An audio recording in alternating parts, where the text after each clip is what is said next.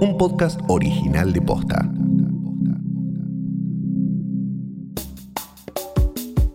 La provincia de Santa Fe está cerca de aprobar la creación de una canasta menstrual. En el episodio de hoy te explicamos qué significa, cuál es el trasfondo de esta medida y por qué el Estado debería intervenir en la compra de estos productos. Hoy es martes 25 de agosto. Soy Martina Soto Pose y esto pasó posta. La Cámara de Diputados de la provincia de Santa Fe le dio media sanción al programa de provisión gratuita de productos de gestión de higiene menstrual, un proyecto que impulsó el Frente Progresista y que busca garantizar el acceso gratuito a productos vinculados a la salud menstrual. La ley busca reconocer la salud menstrual como una cuestión de derechos humanos y reducir la brecha sanitaria que existe entre diferentes sectores de la población. La canasta incluye desde copas menstruales, toallas ecológicas de tela, esponjas marinas y ropa interior absorbente, hasta toallas descartables industriales y tampones. La iniciativa propone que estos elementos sean entregados a través de centros de salud, hospitales, escuelas, ámbitos educativos, refugios a cargo de la provincia y en las cárceles de mujeres para quienes estén privadas de su libertad. Hablemos de menstruación.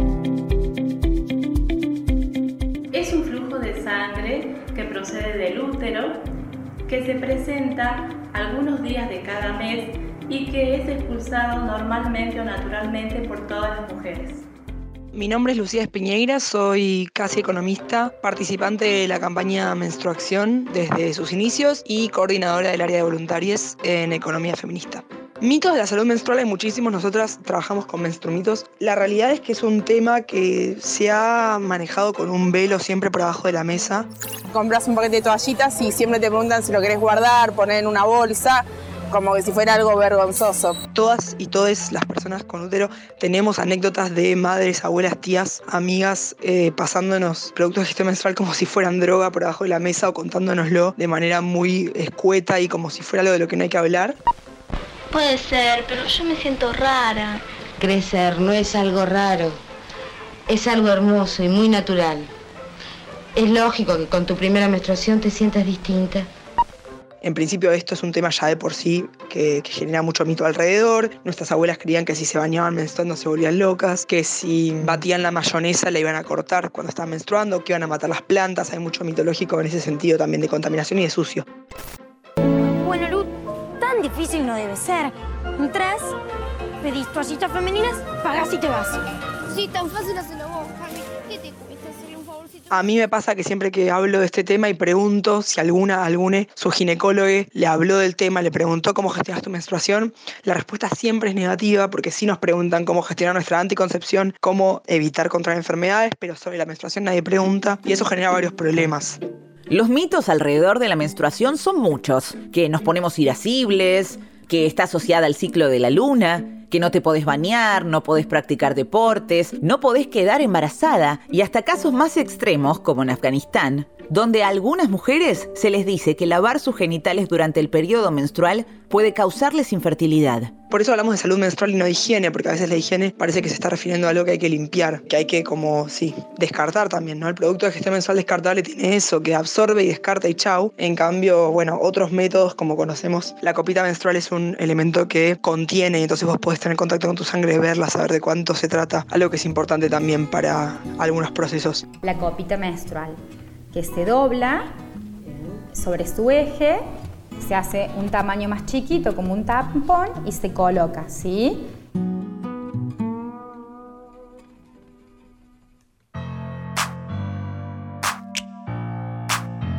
Desde 2017, el colectivo Economía Feminista lidera la campaña Menstruación, que visibiliza las problemáticas relacionadas al tabú que hay alrededor de la menstruación y cuestiona el rol del Estado en la compra de estos productos. Nos dio para marzo de 2020, o sea, previo al efecto de la pandemia, pudimos ver que para comprar tampones hace falta en promedio que una persona gaste 3.800 pesos al año y para toallitas 2.900 pesos. Esto puede no significar un peso tan fuerte sobre las canastas de algunos hogares, pero sabemos que en los sectores populares eh, es un esfuerzo aparte y que quizás sea lo que quede al fondo del tarro, digamos, que se elija primero eh, ir a por otros gastos y entonces se recorte en un producto que es de primera necesidad porque las consecuencias son bastante graves de menstruar y no utilizar productos adecuados. Este proyecto está directamente relacionado a otra problemática, la feminización de la pobreza. Según el INDEC, 7 de cada 10 personas pobres son mujeres. Y en el caso de la población travesti y trans, la situación es aún peor. Solo el 9% tiene un trabajo formal. Las mujeres ganan en promedio 29% menos que los hombres. Este indicador asciende al 36% cuando se compara a trabajadores y trabajadoras informales. Sumado a todo esto, las mujeres debemos afrontar los gastos relacionados a nuestra salud menstrual. En todas estas variables el Estado debería incidir, ¿no? Como en principio con prestando los servicios básicos necesarios. Eh, no hay en las ciudades, grandes ciudades de Argentina, no hay baños públicos, que es algo que también para las situaciones, las personas en situación de calle, perdón, no les queda otra que cambiarse en un restaurante. Digo, cómo gestionan esas personas su menstruación también debería ser un, un tema de salud pública y que la provisión sea gratuita en espacios comunitarios, es lo que dice nuestro proyecto. Para una mujer pobre, estos gastos pueden representar aproximadamente un 10% de sus ingresos. Y es un gasto que no es optativo. Cuando hay grandes catástrofes, cuando hay inundaciones, se piden muchas donaciones del tipo pañales, por ejemplo, o papel higiénico, pero vinculado a la menstruación muy poco. Y esto es porque no se las ve como un producto de primera necesidad o como un producto em, que no podemos elegir no comprar. Entonces, en la situación en la que puedes estar más vulnerada o vulnerade, cuando tenés un cuerpo que menstrua, eh, nadie piensa en esos productos de gestión menstrual que, que, bueno, nada, en ese momento pedimos. El proyecto de Santa Fe, que ya cuenta con media sanción, es un avance a nivel provincial, pero además, las integrantes de Economía Feminista buscan una ley de salud menstrual que tenga alcance nacional.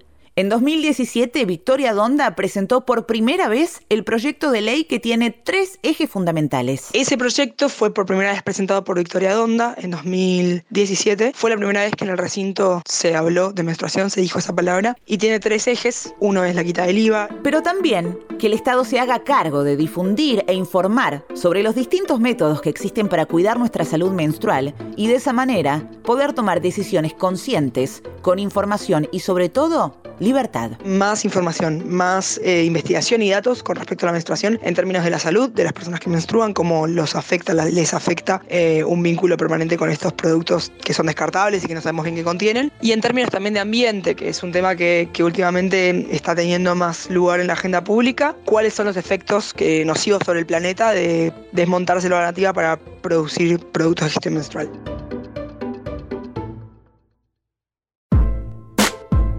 Esto pasó posta, es una producción original de posta. Escúchanos de lunes a viernes al final del día en Spotify, Apple Podcast y en todas las apps de podcast. Si te gustó este episodio, compartilo con alguien a quien creas que le puede interesar. Y si nos escuchas en Apple Podcast, te invitamos a que nos dejes una reseña. Nos suma un montón para que más gente descubra este podcast. Búscanos en Instagram y en Twitter. Somos arroba postafm. En la producción estuvieron Galia Moldavsky y Fede Ferreira. Nuestro editor es Leo Fernández. En la dirección general, Luciano Banchero y Diego del Agostino. Soy Martina Sotopose y esto pasó posta.